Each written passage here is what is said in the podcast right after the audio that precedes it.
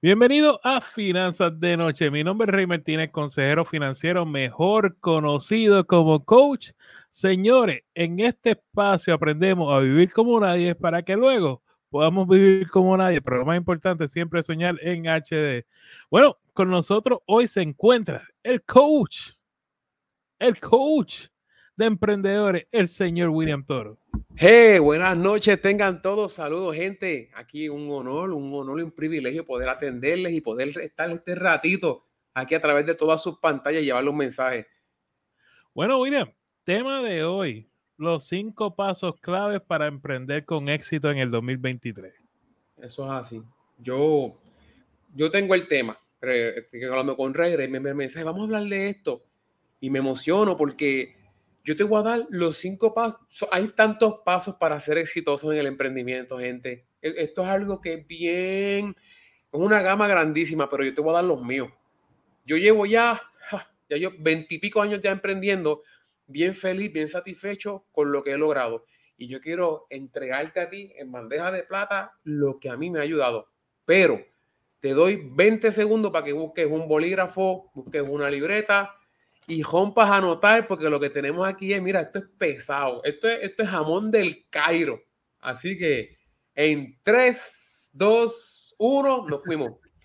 Primer paso clave para emprender con éxito, tienes que aprender a ser arriesgado. Gente, si no hay, el que no arriesga no gana.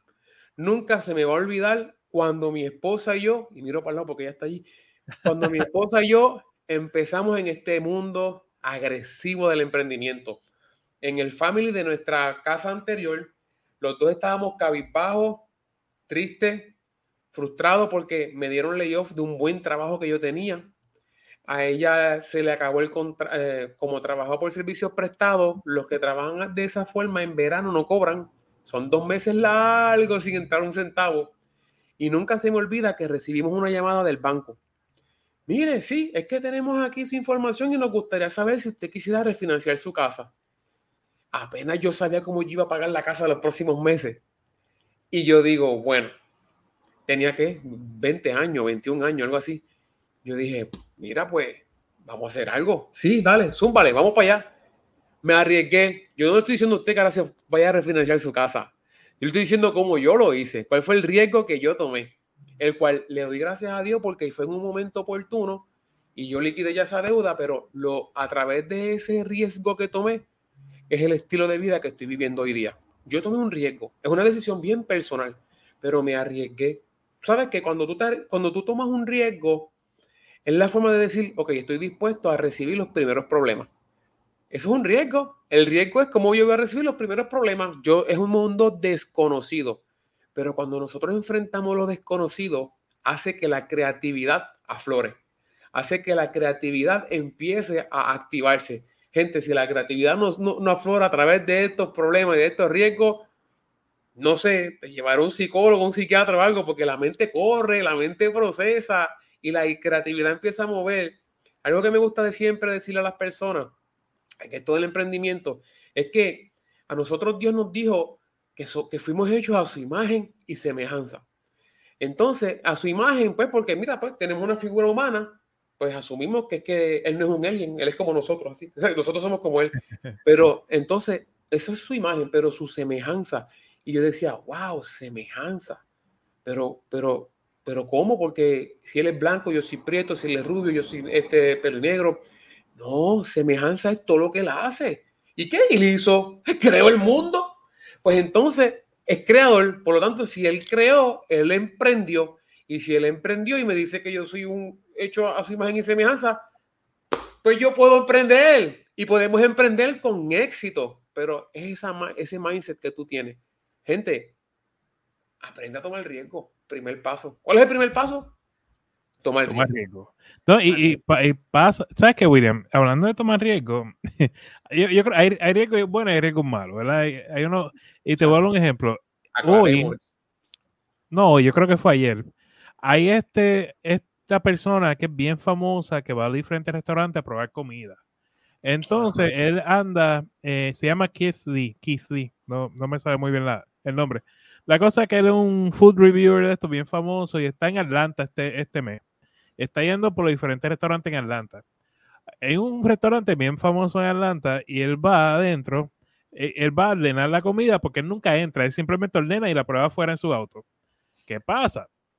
Que cuando él va a ordenar, eran las 4 de la tarde y no, no, no quisieron aceptarle la comida por DoorDash. Pues anda con la esposa, le dice a la esposa, entra tú a ver si tú puedes coger la comida. Pues cuando la esposa entra, dice, no, ya, ya no podemos atender a nadie. Pues, ¿qué él hace? Déjame ver qué está pasando. Pues él entra al restaurante y cuando lo vieron a él, pues dijeron, no, aquí está todo abierto, ven, entra. Y él dice, pero ven acá, pero tú no aceptaste a mi esposa. ¿Qué pasó? ¿Qué Ah, pasa? Al otro día sale el, dueño del restaurante hablando de riesgo y postea este única eh, video en Instagram. Mano, diciendo, Kizri, ¿quién es Kizri? Así a su esposa como le ha caído el mundo encima a ese restaurante, William. ya, El mundo. Digo, Pero- es que hay, hay, hay riesgos que son malos. Por eso hay que ser sabio, hay que ser pru- espérate, prudente, porque tampoco podemos ser tan ingenuos a la hora de tomar un riesgo, porque si tú, por ejemplo, mira, el mismo ejemplo mío, cuando yo tomé el riesgo de, de aceptar el reto de refinanciar mi hogar, yo no sabía cómo lo iba a responder en ese momento, pero yo tenía mi fondito, ¿ves? Que podía resolver. Tampoco era que yo estaba tirándome de pecho a hacer algo sin ningún tipo de, de backup, porque algo que a mí me ha enseñado la vida, mis abuelitos, que fue con el que yo aprendí a emprender, era siempre ser bien diligente con las finanzas. Y tampoco era que uno era tan botarrata, ¿ves? Era joven, pero, pero dentro de la Sí. manera que podía. No, no hay nada malo en ser arriesgado, pero hay que ser arriesgado, ¿verdad? Con, con cierta sabiduría y, y- y siempre uno decir, tú mismo lo dices, tú tomas este, lo- las decisiones. ¿Qué pasa si esto sucede? ¿Qué pasa? Siempre con un plan, ¿verdad? Y pues uno vive con eso tranquilo.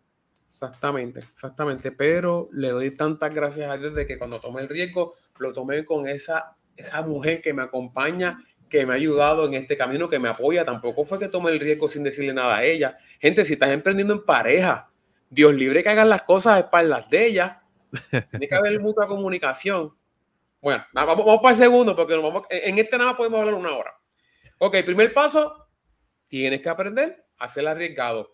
Pero recuerda, no abuses del riesgo. Segundo paso, reconocer. E- Esto es algo que a mí me ha costado mucho. De hecho, hasta Rey me ha ayudado con esto. Y, y amigos míos que son coach y son expertos en negocio. Tienes que reconocer quién va a ser tu nicho.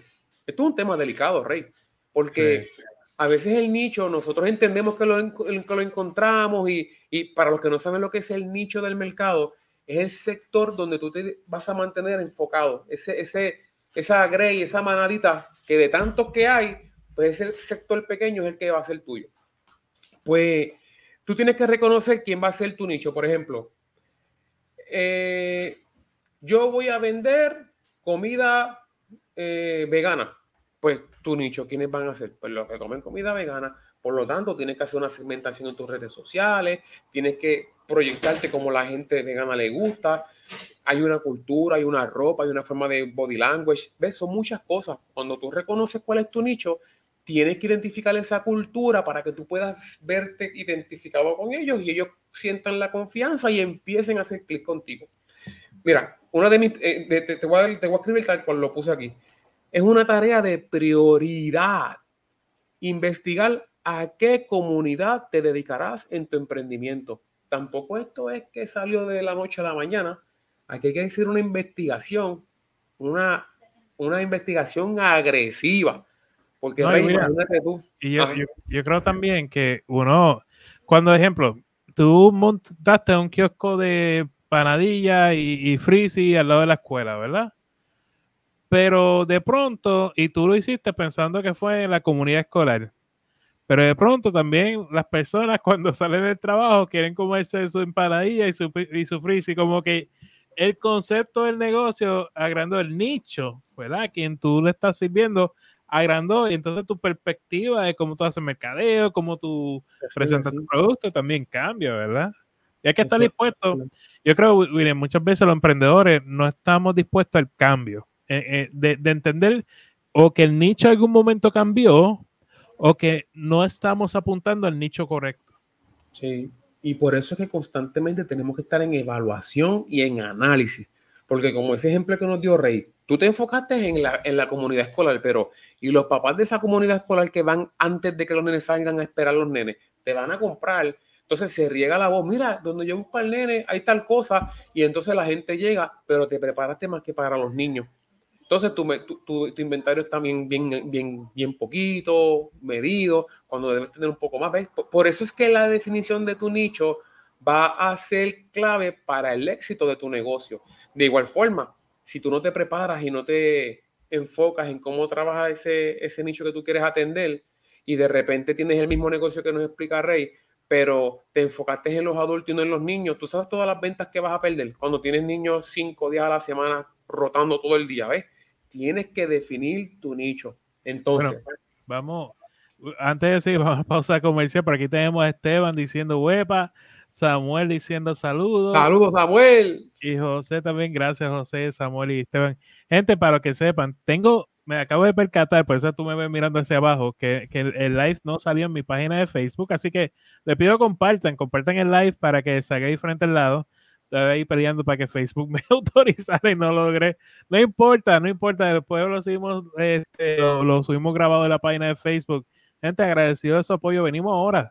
Si usted tiene un puntaje crediticio bajo, tiene colecciones, pagos tardes y muchas indagaciones y no tienes el tiempo para reparar tu crédito por usted mismo, nosotros podemos ayudarte. Solicita una consulta completamente gratis con nosotros para evaluar tu caso y darte las herramientas para que así puedas arreglar tu crédito. El enlace con nuestra disponibilidad se encuentra en la descripción. Si usted tiene un puntaje... ¿Tienes dolor de cuello? ¿Te duele la espalda? ¿Tienes estrés? Yo soy la doctora Grace Rosa, especialista en quiropráctica. Con nuestro tratamiento de masaje y ajuste, puedo ayudarte a aliviar tus dolores en un espacio relajante y familiar. Llama al 787-288-6300 y agenda tu cita. ¿Tienes? A la doctora Grace Rosa por apoyarle el espacio de finanzas de noche. Ella se encuentra en Bayamón, Puerto Rico, señores, y ella está aceptando planes médicos. Así que si tú tienes un plan médico para que se haga bien baratito, pasa por allí y dile que lo viste en finanzas de noche. También sepan que estos podcasts se quedan grabados. Lo puedes buscar en tus podcasts favoritos bajo Finanzas de Noche o también en el canal de YouTube Finanzas de Noche. Los lunes sale William, así que si te interesan estos temas de emprendimiento, tú buscas eh, los podcasts de los lunes, que está William por ahí va a escuchar su hermosa voz, esa voz Ay, Ahí vamos, a, todo tren, a todo tren. Oye, por aquí también tenemos a Chelo, te está saludando. Gracias, Chelo. saludo. Estamos viendo chévere. Bueno, de las buenas noches, les agradezco a todos los que toman a bien estar con nosotros este ratito. Ustedes saben que este, Vanessa, buenas noches, saludos. Esto es un honor, es un honor, es una bendición de verdad poder hacer esto. Es con mucho gusto, con mucho placer y de verdad buscando que ustedes se beneficien al máximo. Mira, hey, en estos días yo fui al garaje aquí cerca de casa, estoy cogiendo un, una agua para, en lo que yo gasolina y qué sé yo. Oye, yo te he visto. Yo te vi a ti con Rey, el de finanzas con Rey. ¡Ah! Entonces empezaron a hablar de esa cuestión y de verdad que esto es una chulería. Lo disfruto tanto, gente. Y, en Mayagüez todavía, todavía, estoy con, la, con, la, con, la, con el lucimiento de lo que pasó en Mayagüez. Entonces, paso número tres. No, no, no, no nos desconectemos. Paso número tres. Dice, y esto es algo, Rey, que hoy, hoy yo solo estuve enseñando a todos mis estudiantes pues yo doy la clase de emprendimiento y liderazgo a mis estudiantes desde tercer grado en adelante. Y esto yo tengo que facilitárselo a todos ustedes porque a mí lo que me ha ayudado a poder llevar un mensaje efectivo a la hora de enseñar a la gente a emprender. Y es que te tienes, debes convertirte en un gran comunicador. Tú no puedes emprender si no sabes comunicar. Y la esencia para que nosotros seamos excelentes comunicadores no está en la forma en que tú hablas, no está en la forma en que tú te expresas. La clave de una comunicación excelente está en la escucha. Los vendedores que venden de verdad, que son, digámoslo, ricos, millonarios, que esto, esto, bueno, ejemplo más cerca. Búscame los que venden teléfonos celulares. ¿Quiénes son los más que venden? No es el más que habla, es el más que escucha. ¿Por qué? Porque cuando tú estás escuchando te, expones a necesidades, problemas, crisis, críticas, malestar. Y la, la clave de tu poder ser exitoso en las ventas está en identificar el dolor que tiene la gente. Porque si tú tienes la forma de brindarle el placer que ellos quieren, diste el palo. Pero ¿cómo yo puedo saber cuál es tu dolor? Pues escucha, escuchando. Yo tengo que escucharte. ¿Cómo yo puedo entender a las personas cuando hablan conmigo en una sesión privada? Yo tengo que ver cuál es su dolor. Y a través del dolor que ellos me expresan con mis experiencias, yo le busco cuál es su placer para que puedan satisfacer ese dolor y puedan crecer en su, en su éxito, en su proyecto emprendedor.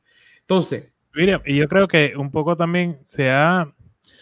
Eh, hay muchas personas que ven como dicen, es que a mí no me gusta vender. Es que la realidad es que tú vendes todos los días. Eh, es la verdad, tú vendes todos los días. Eh, es que así, o sea, cada decisión que tú tomes, una venta, cada, todo, la vida se trata de vender. Entonces, no, no, sé por qué le tenemos miedo o hemos visto como algo malo el vender. Tú sabes, está exponiendo un producto en base a una necesidad que tiene la persona y pues le presenta el servicio. ¿Qué puede pasar? Somos, vendedores innatos. Lo que pasa es que la palabra vender ya le pusimos un estigma. Yo le decía a mis estudiantes de escuela superior hoy, que cuando a ellos les toca ir a la universidad, ya ellos se están vendiendo. Ah, mister, ¿qué es eso? Yo no me vendo. Yo sí, ustedes se están vendiendo, porque cuando ustedes sumen todo su, su, su promedio escolar y cuando ustedes sumen su college board, Ustedes, ustedes están presentando el producto a la universidad. Y si quieres entrar a la ingeniería mecánica, ingeniería eléctrica, que los GPA son bien altos y todo esto, si no hiciste un buen trabajo, no te vas a poder vender bien, te va a salir más caro porque tienes que entrar por otro departamento para que vayas entrando a la universidad, pasar un semestre, para después entonces, ¡pum!, hacer el intento. ¿Ves que te estás vendiendo constantemente? Cuando tú enamoraste a tu pareja, tú te vendiste. Eso fue la, una de las mayores ventas en tu vida. Cuando lograste. La pregunta es: ¿cuánto no recibiste antes de recibir un sí? Ah, pero no, esa, es que, esa es la cosa, ese es mi punto. O sea, no, nos rendimos porque una persona nos dijo no. Ah, pues ya, no, no, soy malo para esto. No, al contrario, tienes que, que, seguir. O algún momento, o sea, es cuestión, como dice William, escucha, tienes que escuchar cuál es la necesidad de la persona y en base a eso, en base a eso, ofrecer el servicio o el producto que tú tengas. Exactamente. Mira, la clave para ser un buen comunicador, tres pasos. Anótalo. Primer paso, tienes que ser un buen escucha. Si eres un buen escucha, te lleva al segundo paso, que atiendes. Porque yo puedo escuchar mucho ruido, pero cuando yo enfoco, ahí presto atención. Ya de la escucha pasaste el segundo paso, que, la, que es la atención. ¿Y cuál es el tercer paso? Sentido común, retroalimentación. Ya tú escuchaste, atendiste, ahora te toca a ti retroalimentar, pero vas a hacerlo en base a lo que identificaste que esa persona te está diciendo. Esa es la clave del éxito en la comunicación y de la misma forma, para que puedas ser un buen emprendedor. Entonces, punto número cuatro. Hey, estamos en, estamos en tiempo, hey, estamos en tiempo. Dale, dale. número cuatro dice, ay, aquí es que yo, aquí es que yo me he dado contra el piso bien duro porque esto, esto yo lo aprendí hace poco. Gestionar el tiempo debe ser una prioridad. ¿A qué voy con esto, Rey? Tú sabes el montón de gente que dice, no, porque yo tengo que manejar el tiempo. Yo tengo que controlar el tiempo. Amigos de mi vida, les tengo una mala noticia. El tiempo no se puede manejar, el tiempo no se puede controlar. Existen 24 horas. ¿Acaso tú puedes controlar el tiempo para que las 24 horas se aguanten una hora más? ¿Acaso tú puedes manejar el tiempo para que le añadas dos horas más al día? Imposible. Son 24 horas para todo el mundo. Por eso nosotros podemos gestionar el tiempo. ¿Cómo yo gestiono el tiempo? Pues yo estructuro en base a las 24 horas que yo tengo, cómo voy a distribuir la producción, la acción, la actividad que yo voy a hacer para ser efectivo. Si tú tienes 24 horas y las divides en tres pedazos de 8, 8 horas para dormir, todavía te quedan 16. 8 horas para trabajar, perfecto. Y las otras 8 horas te están sobrando ocho, te estoy hablando de un día, ¿qué vas a hacer? Pues por lo menos tienes dos para la familia, tienes una para ti y todavía te están sobrando ¿cuántos? Cinco. No tienes excusa para que tú puedas efectuar un proyecto emprendedor a tu favor. Tú sabes lo que, lo que el emprendimiento a mí me enseña, William. Eh, eh, eso mismo, o sea, yo uso un calendario electrónico en Google, eh, Google Calendar. Entonces, estructuro mi semana. Trato de estructurar en base al mes, ¿verdad? Pero ya en la semana, los domingos me siento y trato de estructurar toda la semana. Y eso mismo, sacar tiempo para todo. Decirle, esta hora esto, esta hora atiendo clientes, esta hora voy a estar en el programa, a esta hora preparo el programa, este, a esta hasta las comidas, tú sabes, trato de ponerlo. Y, hay veces que, mira, no, no, no, siempre funciona, ¿verdad? Porque pues cosas pasan, pero uno trata y la, y la intención y la mayoría del tiempo uno, uno logra mantenerse dentro del dentro de ese horario. Este, pero igual sacar tiempo para la familia, porque si no, tú te envuelves, mano. Uno se envuelve este, del, del negocio. Pero y, ahora que de la mañana fácil. Ahora que tú hablas de Google Calendar, eso me salvó a mí la vida. Yo hace un tiempito atrás tenía un examen final de la certificación mía de coaching. y yo decía, anda, para yo, yo, yo normal, yo salí de mi oficina, me fui a buscar el almuerzo, muy bien chévere caminando para, para donde yo recojo el almuerzo, y cuando de repente la alarma, ¡pum! Reunión con tu profesora tutora. Yo, anda, parcidete en 10 minutos. y yo me había ido. Tuve que arrancar para, a la milla, a la oficina para sentarme, reunirme. Gracias a Google Calendar, yo no voté lo que me costó pagar por sacar esa certificación, que fue una longa pero y no, tiene, y no tiene que ser Google Calendar, yo creo hasta papel y lápiz, cuestión de estructurarse. Hay muchísimas, hay muchísimas. Lo importante es que empieces a utilizar la gestión del tiempo. Mira, por aquí mira. Ah, hola, Neomí, buenas noches, buenas noches. Este, ¿qué te iba a decir? Yo uso Index Card. tengo la cartera aquí. Yo uso IndexCard, yo tengo siempre un paquetito de IndexCard y escribo lo que voy a hacer en la semana. Tengo mi Google Calendar activo, pero yo tengo mi IndexCard porque es que yo soy bien old school. A mí me gusta siempre escribir. Yo tengo, mira, de estas libretas, mira, yo tengo dos. A mí me fascina tener libretas y estar escribiendo. Cuando, mira, un, dicho que yo aprendí de, de, de mi mentor Samuel Clavel, él siempre dice, más vale la más pálida tinta que la más brillante memoria. Nosotros escribimos y se queda, pero si tú no dejas en la mente, se te va a olvidar. Y eso no es negociable. Así yo hago con, la diseñadora de gráfica. Cada vez que, me viene una idea en la mente, se lo paso porque después no, no va a estar. Claro, ves, pero la ventaja es que como lo tienes, como lo escribiste rápido, ahí lo tienes. Mira, Vanessa dice que ella usa sticky notes y se envía email a ella misma. Eso es ser efectivo. Eso es ser efectivo y eficiente a la misma vez, porque así te mantienes activo en lo que estabas, en lo que estás creando y pensando. Eso está brutal. Eso es gestión de tiempo. Entonces, aquí voy a hablar, este punto te lo voy a pasar a ti, porque este yo sé que tú vas a dar el palo aquí, hey. Pero cuando digo el palo es el, es el, el regaño del siglo. Gente, para poder emprender exitosamente, el quinto paso es disciplina financiera. Si tú quieres ser exitoso en el manejo de tu negocio y tú no tienes disciplina financiera, lamento decirte que vas a morir, no vas a poder seguir hacia adelante. Yo siempre digo que el dinero tenemos que tratarlo como si fuera una persona. Si tú respetas el dinero, el dinero te va a respetar a ti. Si tú no respetas el dinero, el dinero no te va a respetar a ti. El dinero es bien chango. Ah, eso es lo más chango que existe. Ahora, trátalo como, como se merece y él te va a tratar a ti como se merece. Él es, él es bien ojo por ojo, diente por diente. Así que tú tienes que tener la, la disciplina de un presupuesto en tu negocio. Tú tienes que dividir las finanzas del negocio con las finanzas personales. Eso es ley, no es negociable. Y yo me lo apliqué hace pocos años atrás. Tampoco te estoy diciendo que yo soy el más santo, que yo siempre lo hice, pero me di cuenta que desde que lo empecé a trabajar en mi vida junto a mi esposa, las finanzas se estabilizaron mucho mejor. De igual forma, tú tienes que tener también la, el control de tus impulsos emocionales.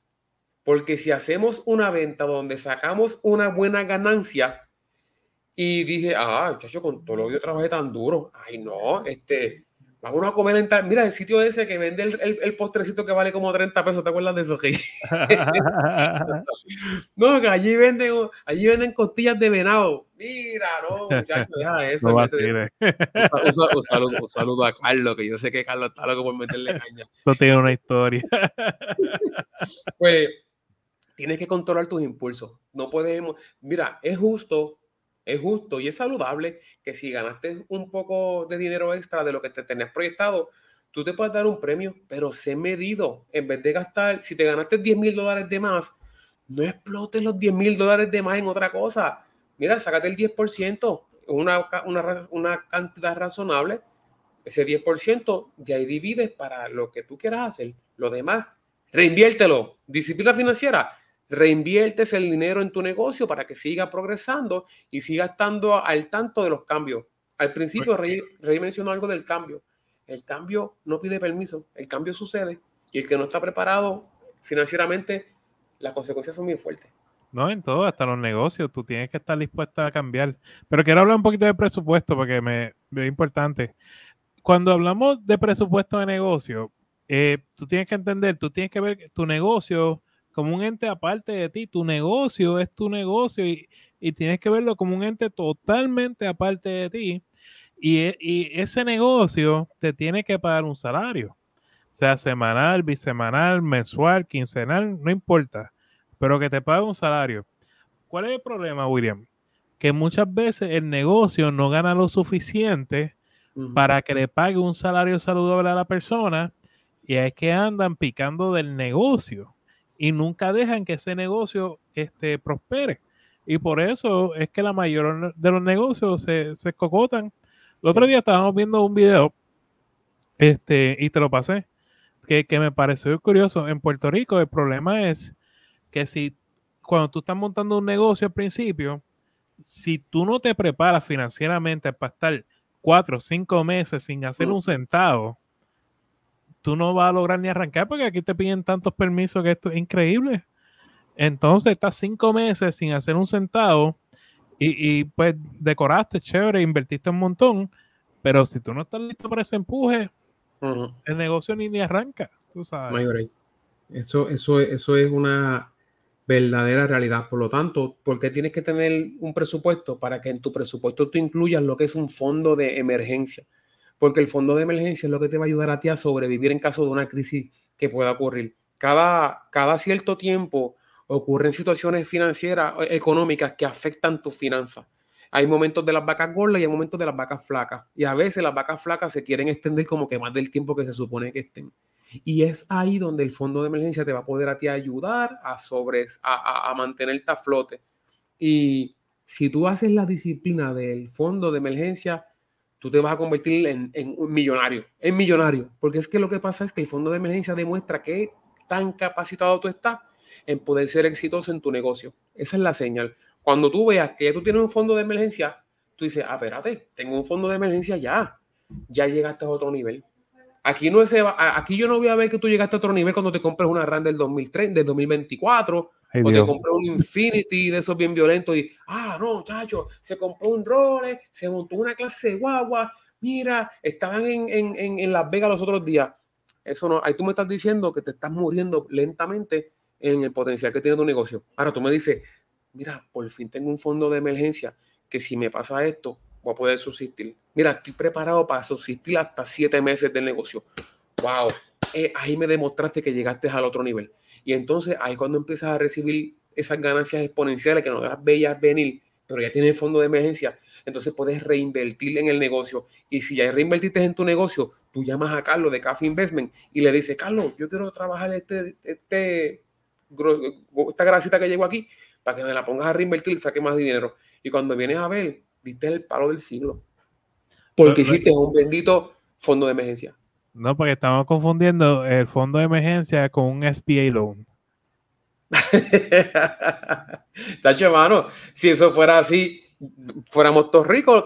bueno, ahora con la pandemia. William, William, tú sabes cuántos emprendedores yo me he reunido que tienen un, un SBA loan de 50 a 60 mil dólares, pero sí, sin un plan de negocio. El plan de negocio era el préstamo SBA. No, porque ahora que tú dices, SBA es bueno para si tú eres una persona diligente. Sí, hmm. yo no, no critico. El problema es no tener un plan. Por eso, eh, ahí vamos, pues ahí voy.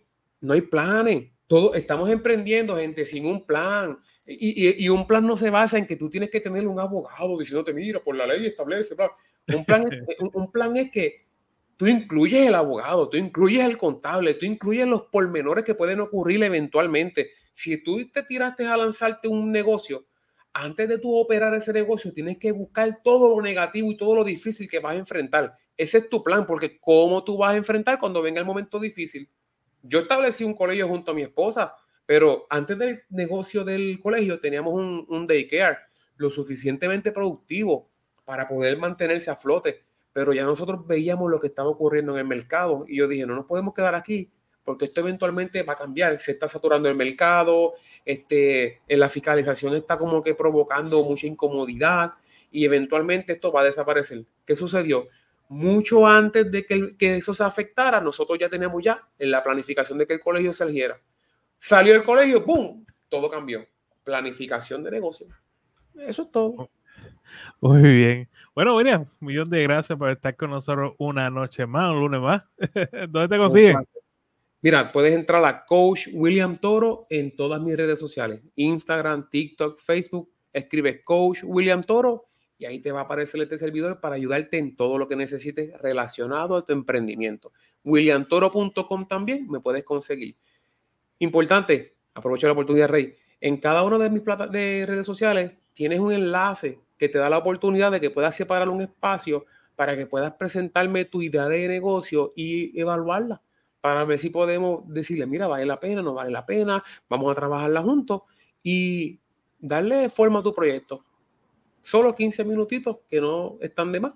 A mí no me molesta atenderte y lo vas a disfrutar un montón.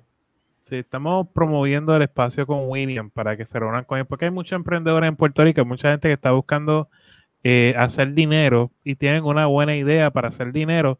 A veces que no se atreven o tienen dudas de cómo son quizás los permisos, cómo es el proceso. Y ya pues tienen la oportunidad de reunirte con William y discutir tu idea, discutir, ¿verdad? ¿Cuáles son tus dudas? Y, William darte una, una contestación para que pueda arrancar, ¿verdad? Porque yo creo en Puerto Rico no hay falta de empleo, yo creo que hay falta de motivación, tú sabes en Estados Unidos. Y educación. y, educación. Y cuando ya es como eh, aquí le dicen el cuco. Tú, tienes miedo al cuco, pero cuando lo enfrentas y te das cuenta que no era nada, pues entonces, ah, esto no es nada. pues, con William, pues te, te, da la oportunidad de tú despejar todos esos temores o esas dudas que tú puedas tener para crear tu negocio. Pues William, millón de gracias, hermano. Bien. Muy bien, pues hasta hoy, Finanzas de Noche. Mañana, ah, mañana venimos con un programa especial. Mañana es día de Halloween y hablamos, vamos a estar hablando de las deudas que asustan. Va a estar con nosotros Rosani Camacho de Planificación Finanzas. Gente, lo más importante, lo más importante, recuerden, vivan como nadie para que luego puedan vivir como nadie y sobre todo sueñen en HD. Señores, que tengan excelente noche y que Dios los bendiga.